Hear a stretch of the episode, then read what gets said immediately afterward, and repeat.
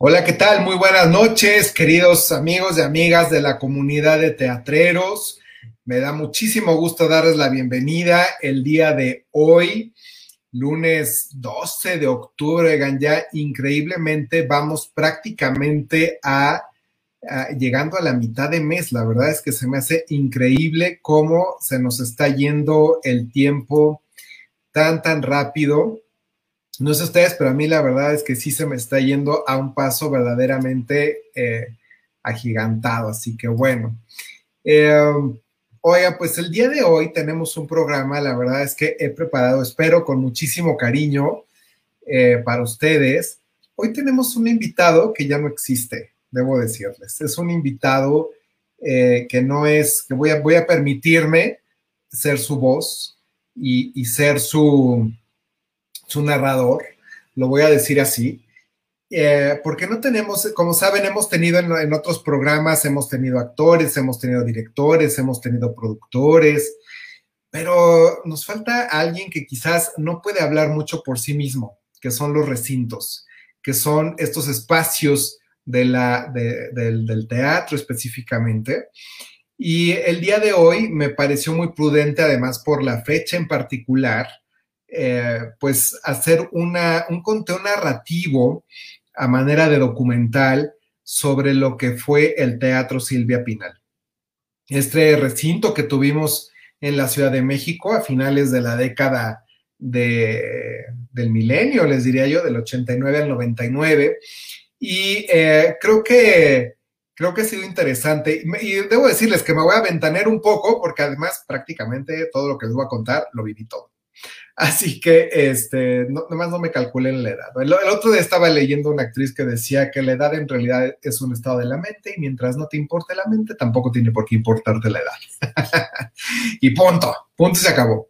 Así que bueno, pues sin más vamos a, vamos a entrar con esta, con esta sesión del día de hoy, con este programa, para tener esta narrativa, porque creo que eh, pues de pronto son, hay, hay, mucho en la historia de nuestra cultura, en la historia de, del teatro en México y en la Ciudad de México específicamente, que se va perdiendo, porque eh, lo comentaba justamente en el programa que tuvimos con Morris Gilbert hace dos, tres semanas, en realidad no hay alguien que esté documentando eh, pues todo lo que esté pasando. Así que bueno, este es un pequeño tributo, este programa es un tributo a este recinto. Yo espero que lo disfruten tanto como yo disfruté prepararlo. Estaba platicando ahorita con la producción que, bueno, ayer me dormí casi a la una de la mañana terminando todo, porque además, como bien dice el dicho, recordar es volver a vivir y ciertamente pues me acordé de muchas cosas que, vi, porque además les voy a compartir imágenes que son imágenes, fotografías que yo saqué, además. Entonces, creo que va a ser algo, algo interesante, espero, y espero que lo disfruten muchísimo y por favor váyanme dejando sus comentarios. Eh, en, el, programa para que los vayamos, vayamos construyendo una conversación de la mano con ustedes. Así que bueno, me voy a permitir compartirles pantalla, yo voy a quedar en un cuadrito.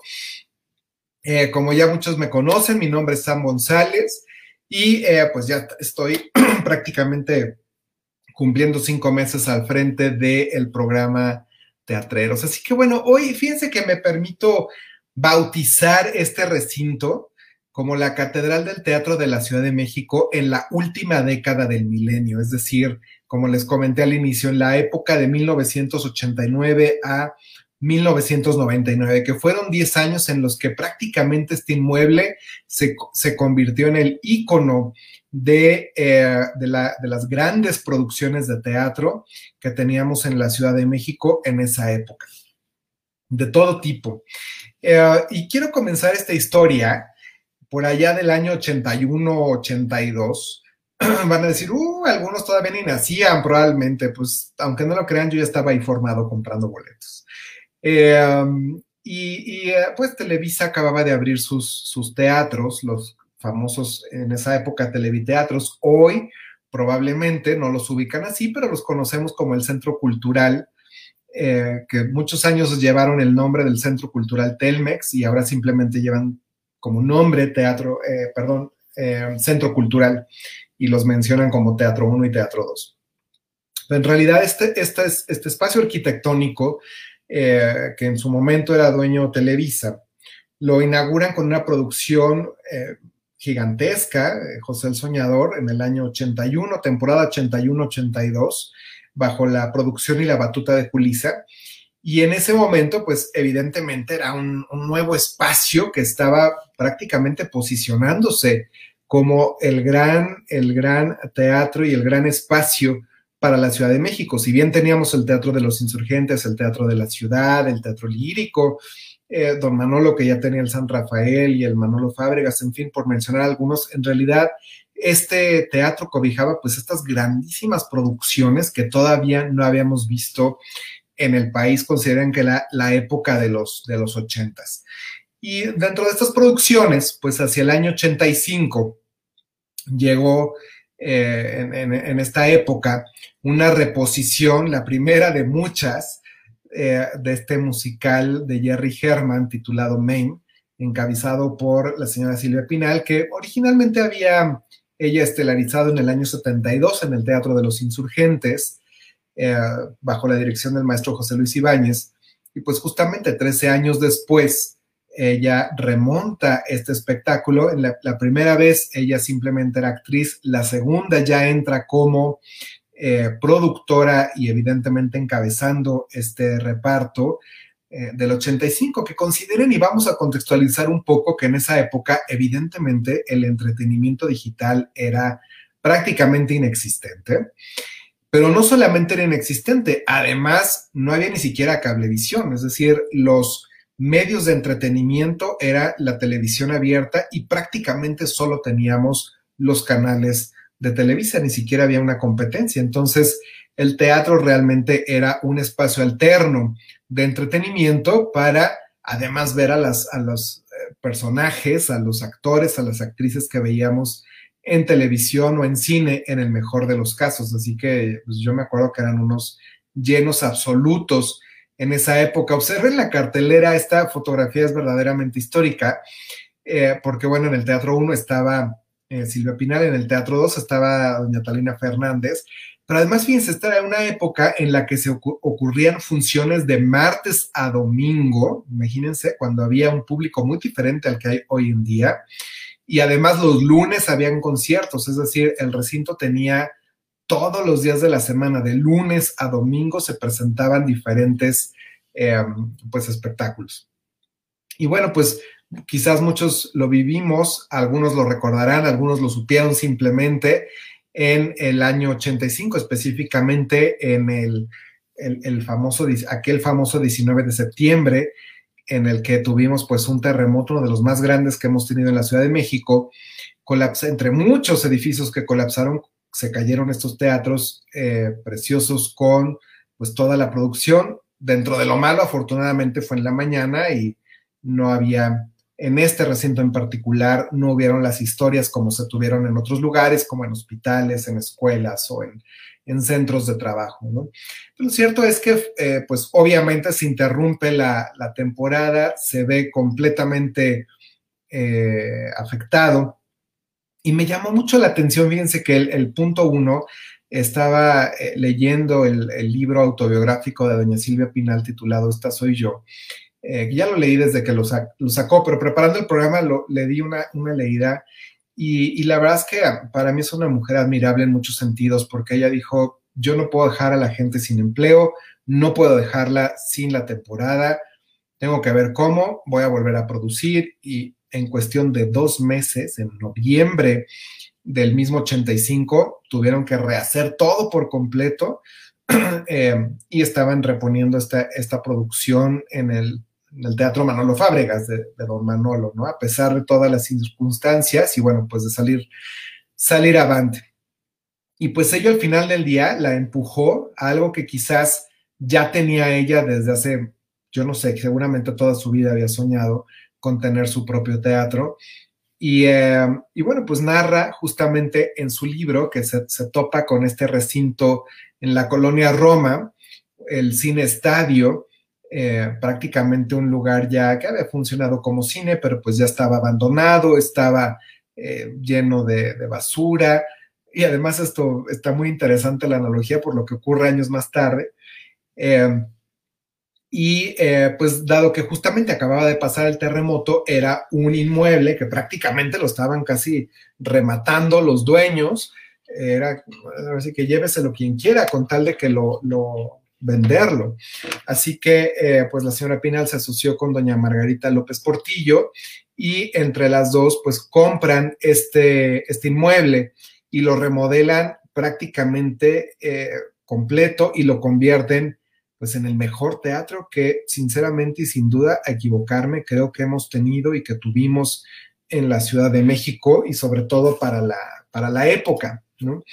Así que pues hacia el 10 de octubre específicamente y por eso quise este programa dedicárselo a este espacio que si bien ya no existe, creo que en la memoria de muchos de los que tuvimos oportunidad de participar y de estar sentados en una de sus butacas, lo llevamos en el corazón. El 10 de octubre del 88, hace 32 años específicamente, pues este recinto abría nuevamente con otra reposición de este montaje eh, pues icónico de la señora Pinal que es Maine y que me parece con los años también el mismo teatro se convertiría prácticamente en la casa de eh, las grandes producciones de Jerry Herman, porque a la señora Pinal pues le encantaban ese, ese autor en específico y creo que compró sus prácticamente sus tres mayores éxitos ahí. Se presentaron todos en reposición prácticamente, pero eh, con unas producciones eh, pues francamente espectaculares eh, para nuevamente contextualizando en la época, ¿no? Porque, por ejemplo, era una época en la que no se utilizaba la orquesta en vivo, era todo grabado. Y, así, así se usaba, ¿no? Era, era el momento y así durante prácticamente los 10 años que estuvo este teatro en funcionamiento, si mi memoria no me falla, espero no decir una barbaridad, pero me parece que prácticamente nunca tuvo una orquesta en vivo, que fue la gran diferencia y creo que una de las grandes aportaciones que sí en su momento hizo don Marcial Dávila y don Manolo Fábregas en, sus teatros. Pero bueno, esos quizás eran momentos de, de, otra, de otra historia, ¿no? Quiero compartirles, miren, estas fotografías que ven aquí, literalmente la saqué yo el día del estreno, el día que se inauguró este teatro. Eh, tengo ahí el pedacito, me dediqué a escanearlo, el pedacito del boleto de la inauguración de este inmueble, porque en esa época participaba yo en la Asociación Mexicana de Críticos de Teatro. Entonces, bueno, pues eh, me invitaban con frecuencia a los estrenos, a las develaciones de placa y demás, así que era justamente redactar las notas, publicarlas cuando la gente leía el periódico, imagínense cuando el periódico tenía una penetración importante o diferente, mejor dicho.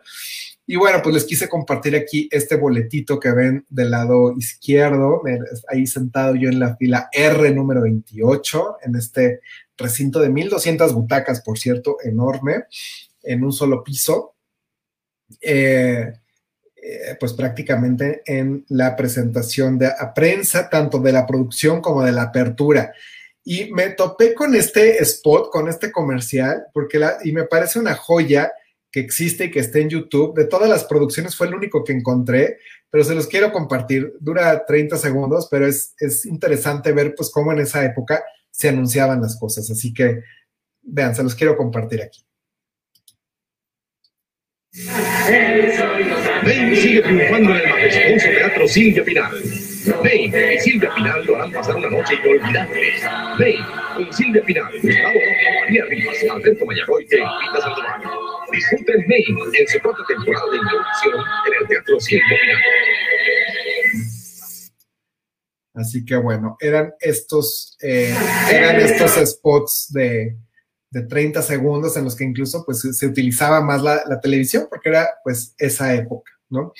Ciertamente una corta temporada la que estuvieron eh, con la inauguración del teatro porque ya venía de las reposiciones del 85 y del 86, eh, más la del 72, así que bueno, imagínense, estaba yo leyendo en el libro de, de, la señora Pinal que justamente pues ella pasó a lo largo de su vida 17 años representando esta obra en diferentes teatros, pero pues creo que el más icónico fue definitivamente con la inauguración de su propio teatro. Meses más tarde, en el 89, vendría eh, una producción de Televisa. Televisa aquí se recuperaría también para poner, hacer montajes de producciones.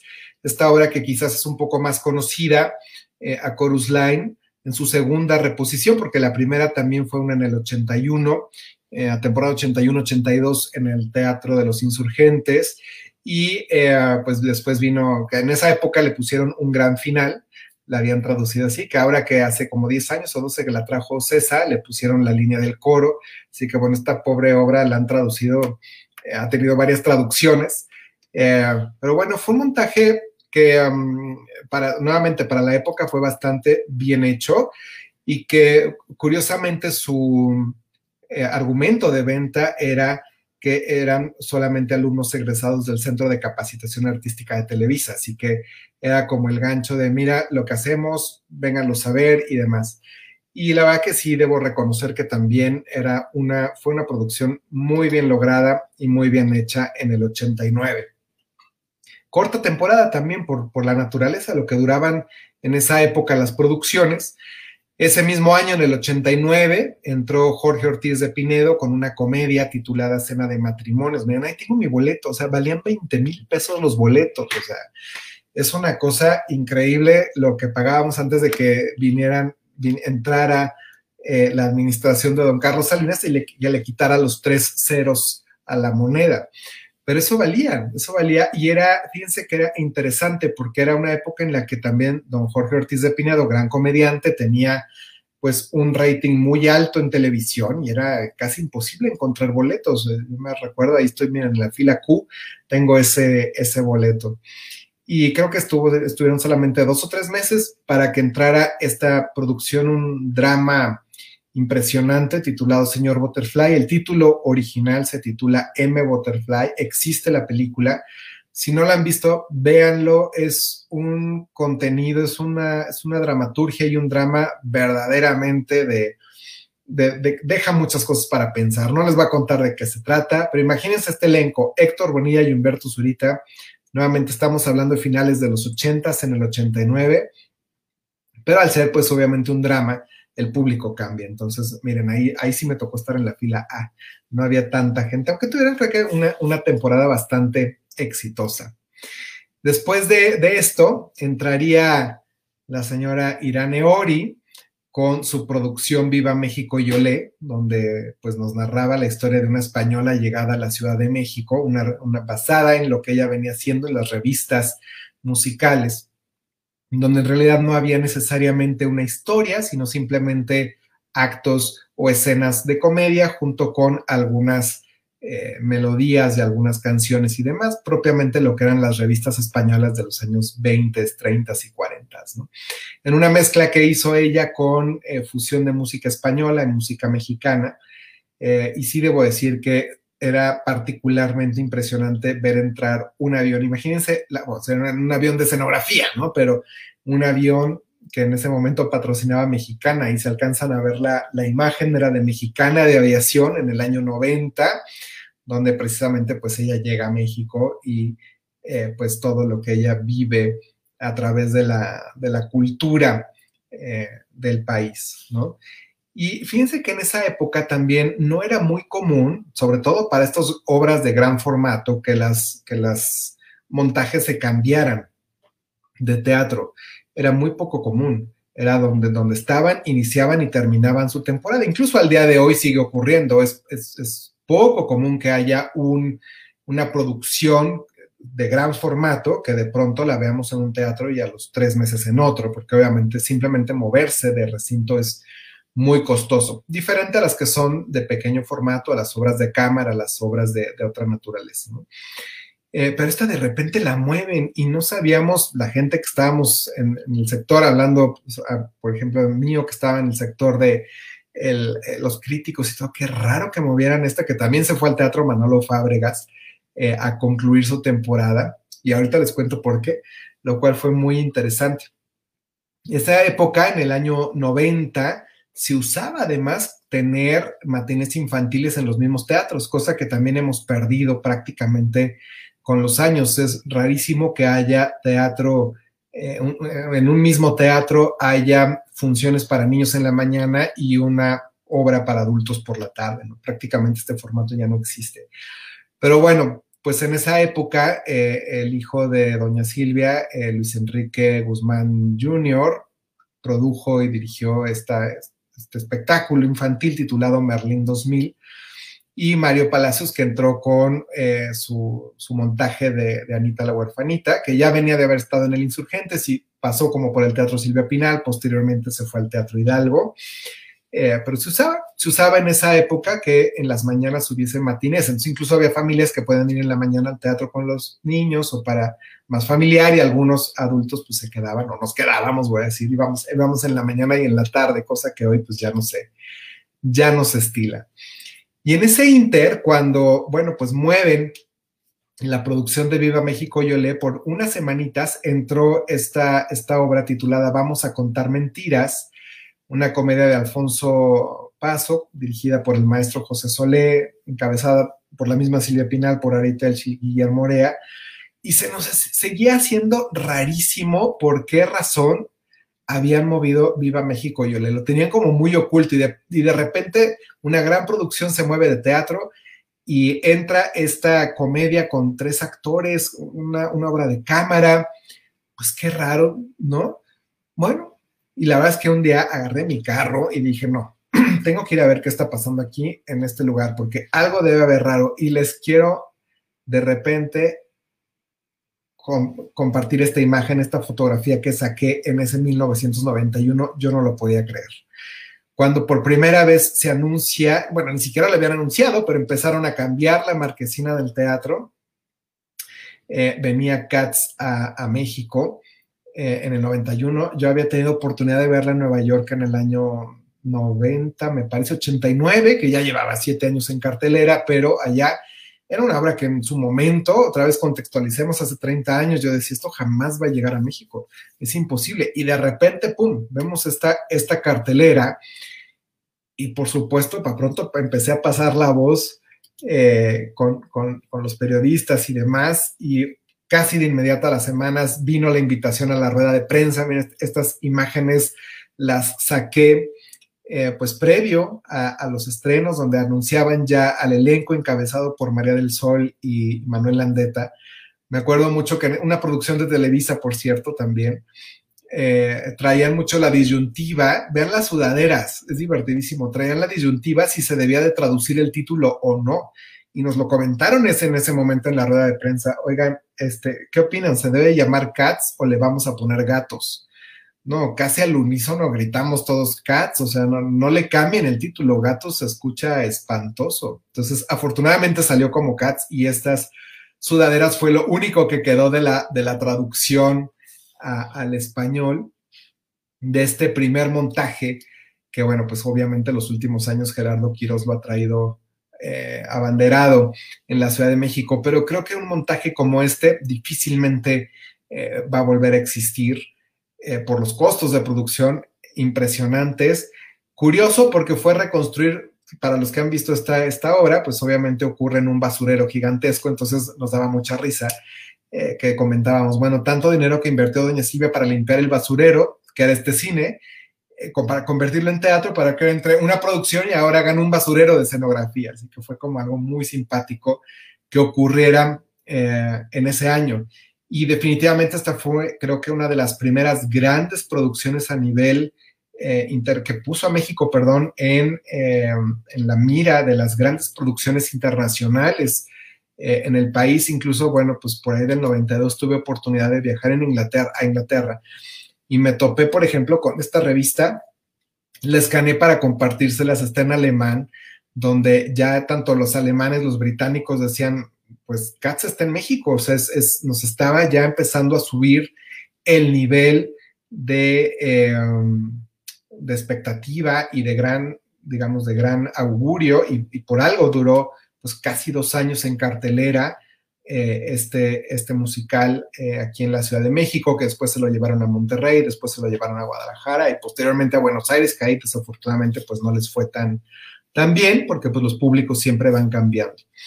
Y ni qué decir cuando eh, Gerardo Quiroz la repuso, hace creo que cinco o seis años, pues que obviamente volvió a ser un, un boom, aunque pues ya estas producciones tan grandes como fue esta en particular, ni siquiera en Estados Unidos las han hecho porque es costosísimo. Eh, hacerlo. Eh, ese, ese 92 también, después de que Cat salió, volvieron a entrar por la producción, no podían entrar las, las obras infantiles, pero entra esta otra producción infantil titulada El Guardián de los Cielos. Vean el costo del boleto, por favor, 60 mil pesos. Ya la inflación estaba, en tres años, en dos años, se había prácticamente triplicado el costo del boleto del teatro. 60 mil pesos para ver una función infantil además, ¿no? Eh, pues claramente estaba yo ahí en la fila, no había nadie, ¿no? Eh, pues después de, esta gran producción de Cats, entra nuevamente una producción, eh, la segunda, el segundo musical de Jerry Herman, la primera vez que se monta en México, La Jaula de las Locas, que también, como sabemos, por los últimos años se ha seguido representando aquí en la Ciudad de México. Eh, desde luego, sin menospreciar, pero esta producción era verdaderamente brutal verla de todo a todo. Nuevamente, el recinto ayudaba mucho, pero la producción sí era gigantesca, aunque acoto nuevamente, pues no se estilaba tener músicos en vivo, sino, eh, digamos, pistas, aunque ya aquí desde Cats ya empezaban los actores a cantar realmente en vivo con eh, un, digamos, una, como si fuese cara, ahora le llaman lip sync, ¿no? No, no es lip sync, no. Sí cantaban en vivo con una pista, con una pista detrás, pero no teníamos no existía la orquesta en vivo todavía. Ya habían habido algunas iniciativas previas en el Insurgentes, en el San Rafael, pero en realidad eh, hasta Ocesa es cuando realistamente se establece la orquesta en vivo ya de base. Eh, definitivamente una extraordinaria producción, un tema para la época tabú, eh, el, tema de, digamos, la gente que es transvesti nuevamente contextualicen, hace prácticamente 27 años. Entonces fue romper muchísimos paradigmas, muchas cosas y al final del día, pues sí fue una producción que también duró más, de, eh, más del año, creo que año y medio, que se mantuvo en cartelera más su gira respectiva. Posteriormente a ello, pues entraría la tercera obra de Jerry Herman, también bajo la batuta de doña Silvia Pinal y estelarizada por ella, Hello Dolly, que recién tuvimos hace dos años en la Ciudad de México, encabezada por Daniela Romo. Pero en el caso de esta producción, que también era gigantesca, eh, no, no fue la primera vez que se montaba, ya había estado previamente con Libertad Lamarque en el Teatro Manolo Fábregas bajo la producción de Don Manolo. Entonces, eh, pues sin lugar a dudas, también aquí doña Silvia pues hizo un gran esfuerzo, una producción sensacional que también le mereció nada más muchísimos premios, sino prácticamente desde Cats, desde Cats, La Jaula y después con Hello Dolly, pues consagró este recinto como el teatro de la Ciudad de México. Eh, donde las grandes producciones, los grandes elencos y los grandes nombres de una cartelera se presentaban era realmente un, gozo verlo. Miren, aquí les quiero compartir mi, programa de mano. Mi, ahí tengo el, boleto de cortesía que justamente nos daban a prensa para la, eh, los estrenos de prensa, el del 24 de mayo del 94. Pero miren, ahí alcancé la fila X, o sea, casi, casi llevaba yo mi tanque de oxígeno, que estaba yo en la última fila. Pero después, bueno, después regresé y la pude ver obviamente más, más cerca. Eh, pero de verdad que fue, fue una producción memorable eh, poderlo haber vivido. Eh, después de esta producción de Hello Dolly, entra también otra producción enorme. Me parece que esta sí tuvo orquesta en vivo, creo, si mi memoria no me falla. Estoy ahorita ya me hizo dudar, creo que sí. Cantando bajo la lluvia, Singing in the Rain, una comedia sensacional ciertamente musical, pero sobre todo pues es una, eh, pues es una comedia en la que verdaderamente creo que de principio a fin uno llora de la risa, de lo simpático que es todo, todo el proceso que va viviendo una actriz de cine que no supo evolucionar del cine mudo al cine hablado. Y todo lo que ello va, va transcurriendo. Muy diferente a Sunset Boulevard, los que sepan de teatro, que Sonsa también es otra actriz que no supo transicionar del cine mudo al cine hablado, pero ahí es un dramón donde se les bota la canica a todos, pero acá no, acá es una comedia bastante eh, simpática y también era una producción enorme. Eh, donde literalmente llovía en el escenario y verlo, nuevamente contextualicemos hace 25 años, pues era, terminaba de posicionar mucho a el recinto en la Ciudad de México. Posterior a ello, entró una temporada, como solía ocurrir mucho en las, en las épocas de Navidad, eh, del Cascanueces, en, ese, en esa época con Lolita Cortés, eh, en el 96. Y creo también fue la, el único, la única temporada que, que Lolita Cortés estuvo en el Teatro Silvia Pinal. Si nos ve o nos escucha, quiero que me corrija, pero creo que fue la única vez que ella estuvo en temporada en este, en este teatro, cuando era alguien que obviamente ya venía con toda la trayectoria del mundo desde su debut en, Anita la huerfanita, justo en, el Teatro Manolo Fabregas y pues bueno, hasta el día de hoy que está en Tok Tok. Y es la trayectoria que ella tiene es impresionante, Leo. Eh, entonces, eh, bueno, pues ella estuvo aquí en esta época estelarizando eh, este montaje del cascanueces que curiosamente rompía un poco el, digamos, como el paradigma, no el paradigma, sino la historia del ballet, porque si era, era la música de Tchaikovsky, pero las escenas sí eran habladas, no era únicamente ballet. Fue como una adaptación en realidad del cascanueces. Posteriormente a, esta época, a la temporada del cascanueces, entró esta obra titulada Entrañable Susana, también una producción de Doña Silvia, estelarizada por ella, que pues igualmente fue, ocurre mucho en, los teatros, pero es, les digo, o sea, ocurre para las obras que son de, que no son de gran formato, sí es común que las cambien de pronto de teatro porque llegan a otro público, porque llegan a otra zona geográfica, en fin. Em, aquí en este caso, pues ella venía de estar en el Teatro Tepeyac, y pues digamos quedaron unas semanas desocupado su inmueble, obviamente lo movió, estuvo ahí y después de que se volvió a ocupar, pues se movió a algo que se llamaba el Foro Escenaria, allá en, zona, por Altavista, por Coyoacán, perdón. Entonces, eh, pues fue otra de estas producciones, eh, melodramas, diría que, que, se tuvo en este, en este inmueble, diferente a las grandes producciones, desde luego, eh, tal cual melodrama, pero pues creo que el único que se tuvo en ese momento y eh, sí era mm, eh, pues algo como interesante de, haber visto en, esa época. Posteriormente, en el 97, entraría nuevamente de regreso eh, la señora Irane Ori al, Teatro Silvia Pinal. Vean cómo van evolucionando los boletos. Es la verdad es que a mí me parece súper histórico. Aquí ya nos habían quitado los tres ceros a la moneda, así que ahora ya no valían 60 mil, ahora valía 80 pesos, ¿no? Que digamos, antes de ello valían 80. Si no le hubieran quitado los tres ceros, valdrían 80 mil. Eh, que sería como si hoy vale, por ejemplo, si no, se no, si no nos hubiesen quitado esos tres ceros, yo creo que el día de hoy un boleto que, por ejemplo, vale 2.500 estaría costando 2 millones y medio de pesos. ¿no? Es muy curioso ver, hacer un análisis de la economía a través de los boletos de teatro.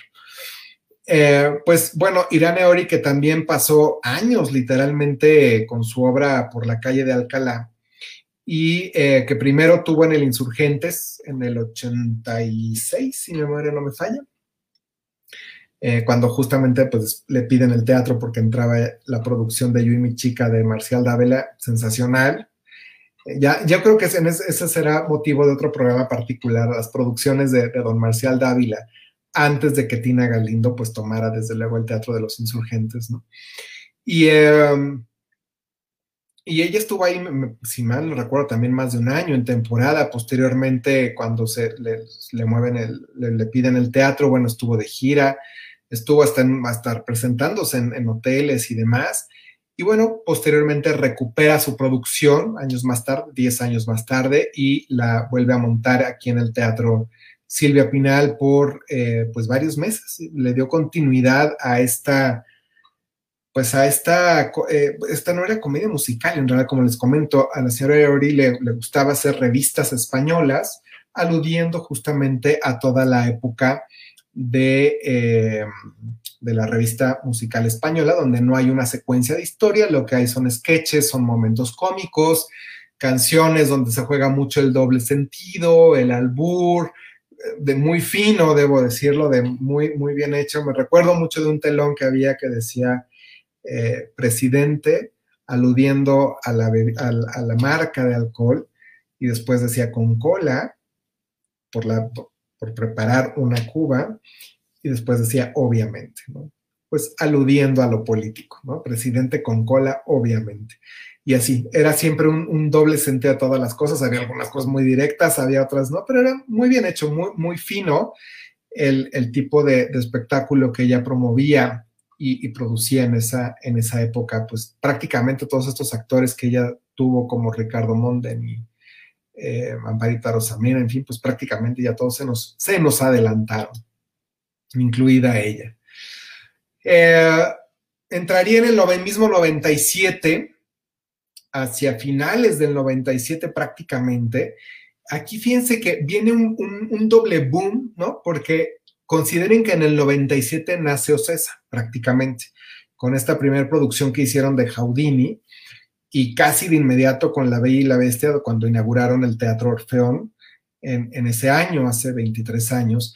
Entonces viene este como, ay, como les empezó a ir bien a ellos, pues algunos que ya traían trayectoria quisieron volver a, a hacer estas grandes producciones. Entonces aquí entra el segundo título de Andrew Lloyd Webber al Teatro Silvia Pinal, que ya obviamente Rocío Banquels había estelarizado en su momento en, en el Teatro del Ferrocarrilero, pero eh, que pues después ella, ella misma, bajo la eh, producción del señor Palacios, la vuelven a montar una producción muy tropezada, no mal hecha, por supuesto, debo decirlo, no mal hecha, pero sí muy tropezada desde el punto de vista eh, administrativo y de contratos y demás, al punto que fue una temporada muy corta y eh, pues eso además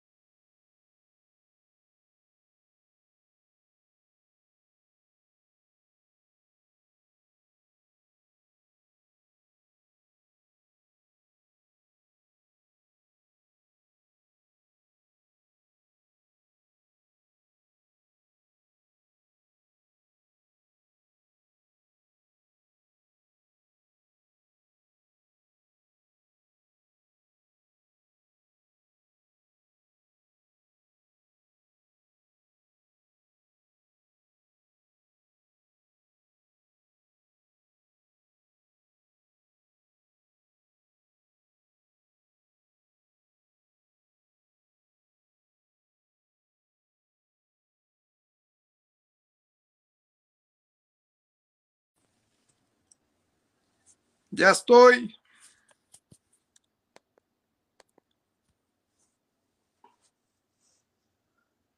Hola, hola.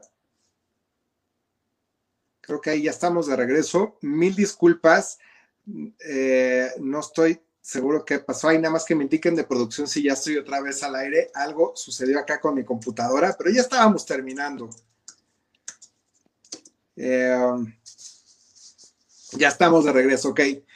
Perfecto, muchísimas gracias. Mil disculpas, ya estábamos terminando. Eh, entonces, bueno, les estaba comentando de esta producción del, 97 de, de Rocío Banquels, de Vita, cuando eh, pues prácticamente termina eh, una, producción pues muy tropezada, como les estaba comentando, desde el punto de vista administrativo. Posteriormente a ello, pues el productor que era Mario Palacios, si mi memoria no me falla, incluso estuvo detenido. Eh, por, pues, por, todos, por todos los problemas que tuvieron en la compañía y demás. Entonces, em, pues sale, sale esta, esta obra y entra al 98, entra Gypsy con eh, nuevamente a la cabeza doña Silvia Pinal, producción de ella, y eh, Alejandra Guzmán, ¿no? Que era como el gran regreso de Alejandra Guzmán a los escenarios porque para los, les estaba comentando, para los que no sepan y que creen que Alejandra Guzmán es eh, cantante de rock, por supuesto lo es, pero en realidad ella su formación es teatral, por obviamente eh, su mamá, ¿no? Quien desde que fue casi casi que nació la, comenzó a educar eh, con todas las disciplinas que, que, ello, que ello conlleva y, creo que pues por eso también es la gran actriz que es. Entonces, pues bueno, después de eso, están en esta temporada y eh, bastante exitosa también, les empieza a ir bien. Eh, una producción igualmente muy, muy grande, como Doña Silvia lo, hacía todo a lo grande. Eh, y entonces empieza a tener una serie de problemas de carácter político, particularmente con el regente de la ciudad, con Hertz Manero, pues por situaciones que ella tenía en la, en la asociación, me parece que era la Asociación Mexicana de Productores de Teatro, no sé si era esa o la de actores, o no sé, alguna de ellas, no recuerdo cuál, la estaban demandando por eh, desvío de recursos y demás, le hacen una, demanda y una orden de aprehensión, lo cual lo hace que ella pues tenga que desafortunadamente salir del país por muchísimo tiempo, meses estuvo fuera del país. Y, eh, y, en ese momento, bueno, pues su socia, doña Margarita López Portillo, al mismo tiempo le cede sus acciones para que las operen sus nietos. Los nietos, les comentaba, pues en realidad no, no sabían de teatro, no conocían de teatro y además pues no tenían por qué al final del día, ¿no? Yo creo que si a mí me dan un giro de negocio que yo no conozco o no manejo o no me gusta, pues veo la manera de deshacerme de eso, ¿no? Y fue lo que ellos hicieron, vendieron sus acciones a un centro religioso y, eh, y pues prácticamente eh, doña Silvia se vio en gran medida forzada a vender también sus, eh, sus acciones a este mismo centro religioso. Cosa que pues al día de hoy y desde entonces, este gran recinto pues se transformó prácticamente en una, un centro, no sé cómo llamarlo, es un centro, es una iglesia. En realidad que es algo interesante de, observar que haya pasado después de tantas producciones y tanto, pues al final, al día de hoy, este, este inmueble es una iglesia. Desde, entonces, prácticamente del año 2000 hasta la fecha, 2001, por ahí así, no sé, en lo que lo remodelaron y todo esto. Eh, pero creo que es un recinto que quienes tuvimos la oportunidad de vivirlo, de disfrutarlo y de ver las grandes producciones que ahí se presentaron, creo que siempre lo vamos a llevar en el, en el corazón, porque definitivamente hay, eh, hay una gran historia resguardada en este espacio y que creo que vamos a llevar todos pues con mucho, mucho cariño siempre. Así que hoy a estos 32 años de haberse mm, eh, inaugurado y pues prácticamente 22 años de que se haya cerrado, pues quise dedicarle este programa a, eh, a este espacio, este recinto, que pues está un poco ya quizás en el olvido, que ya no nos acordamos muchos que, existe. Entonces, eh, pues, o que existió, mejor dicho, porque ya no existe, ¿no? Que existió. Pero pues nada más, quería compartirles el día de hoy esta historia y decirles que hay un, hay un momento en el libro de, de, de doña Silvia Pinal que dice, esta soy yo, que me encanta porque justamente es una reflexión sobre la pérdida cuando, cuando pues pierde este recinto y lo vende y dice que ha sido una de las peores decisiones que ha hecho en su vida, que no luchó por en realidad comprar las acciones que a lo mejor también lo pudo haber hecho, pero dado que estaba entrampada con su situación legal, eh, lo vendió. Entonces, eh, pues, eh, que se arrepiente, ¿no? Es lo que dice en su libro, pero me encantó la frase con la que cierra porque dice, mientras hay vida, hay esperanza. Así que bueno, creo que acaba de cumplir 90 años la señora. Uno nunca sabe de lo que sea capaz o la herencia, que porque en el ADN de la dinastía Pinal definitivamente está el teatro y no me, no me sorprendería que alguna de las nuevas generaciones quizás retomen esta, esta actividad y esta, eh, pues esta, literalmente este, esto, este, esto que traen en el ADN pues toda esta, esta gran familia que, es la dinastía Pinal. Así que pues bueno, eso es el día, el día de hoy lo que yo les quise preparar y compartir con muchísimo cariño. Creo que es, es un momento para hacer un poco de historia. Eh, avísenme qué les parece este tipo de programa, porque me gustaría saber si más adelante quieren igual que sigamos haciendo más recorridos históricos de lo que ha ocurrido en la Ciudad de México. Eh, con algunas anécdotas y demás. Así que, em, pues con esto prácticamente estaríamos terminando nuestro programa de el día de, hoy. Estoy viendo ahí un comentario de Mariana Bedoya que nos dice que buen programa. Muchísimas gracias. Saludos, querida eh, Mariana. Y tienes aquí tu tocaya, Mariana Loredo, que también nos dice que es eh, que le encanta el programa. Muchas gracias, Mariana. Ana Jurado, igualmente te mando muchísimos saludos. Y los espero el próximo, el próximo lunes. Tenemos un invitado bastante interesante. Eh, no me quiero adelantar mucho porque ya estamos casi confirmado, nada más me falta que me mande un par de detalles, pero es un mexicano que está haciendo teatro eh, regional en Estados Unidos y creo que va a ser también muy interesante conocer su, su experiencia y su trayectoria. Así que bueno, pues como todos los lunes, nos vemos aquí el próximo, el 19 de octubre, en punto de las 19 horas. Una disculpa por lo que hoy se me trabó, no sé qué pasó con la computadora, les digo, ya quiero entrar a cuarentena las máquinas, pero no las vamos a dejar. Aquí ahorita me conecté lo más rápido que pude vía el eh, celular. Así que, eh, pues para terminar la, presentación, y eh, pues les espero, les espero la, el, siguiente, el siguiente lunes para seguir conversando. Y nada más para terminar, les quiero dejar unas frases que, bueno, las tiene en la presentación, pero, pero las voy a terminar así, no pasa nada, porque creo que lo que más nos deja el teatro justamente es aprendizaje. Eso es lo que a mí me gusta eh, del medio per se. Eh, y entonces me di a la tarea de buscar algunas frases que me han gustado mucho de, estas producciones que han estado, no de todas, pero de algunas, en el Teatro Silvia Pinal. Y eh, pues sobre Mame hay una frase que dice que solamente un verdadero amigo una verdadera amiga siempre te va a decir la verdad. Creo que es completamente de acuerdo.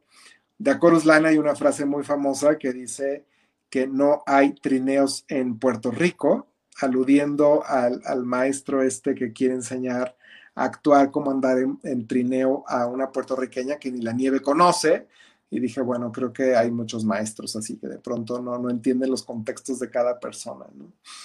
Hay otra frase de, de, Anita la huerfanita que está, creo que viene muy ad hoc a los días de hoy. Dice, ten cuidado con las niñas chiquitas porque un día de estos te pueden volver loco. Es una frase que dice, la señora que cuida a las huerfanitas en el orfanatorio y creo que hoy muchos papás están pasando por el tema que la están haciendo de, tutores, de padres de familia, de maestros, de, en fin, educadores, entretenimiento y demás. Hay otra frase de la jaula de las locas que dice, cada uno de nosotros somos nuestra propia creación y nuestra propia eh, creación especial. No puedo estar más de acuerdo. Y otra frase de, Dolly que me encanta que dice, el dinero es como el estiércol, lo tienes que poner a circular para que eh, realmente florezca, ¿no? Así que creo que son de los grandes mensajes que nos han dejado algunas de las producciones que estuvieron en este recinto y que bueno, pues les quiero compartir el día de hoy. Eh, pues sin más, muchísimas gracias por seguirme el día de hoy. Recuerden, este es el programa Teatreros, nos siguen en todas las redes en Teatreros MX, estamos por Mood TV y eh, nos vemos el próximo lunes en punto de las 7 de la noche. Yo soy Sam González, muchísimas gracias, que tengan muy buena noche.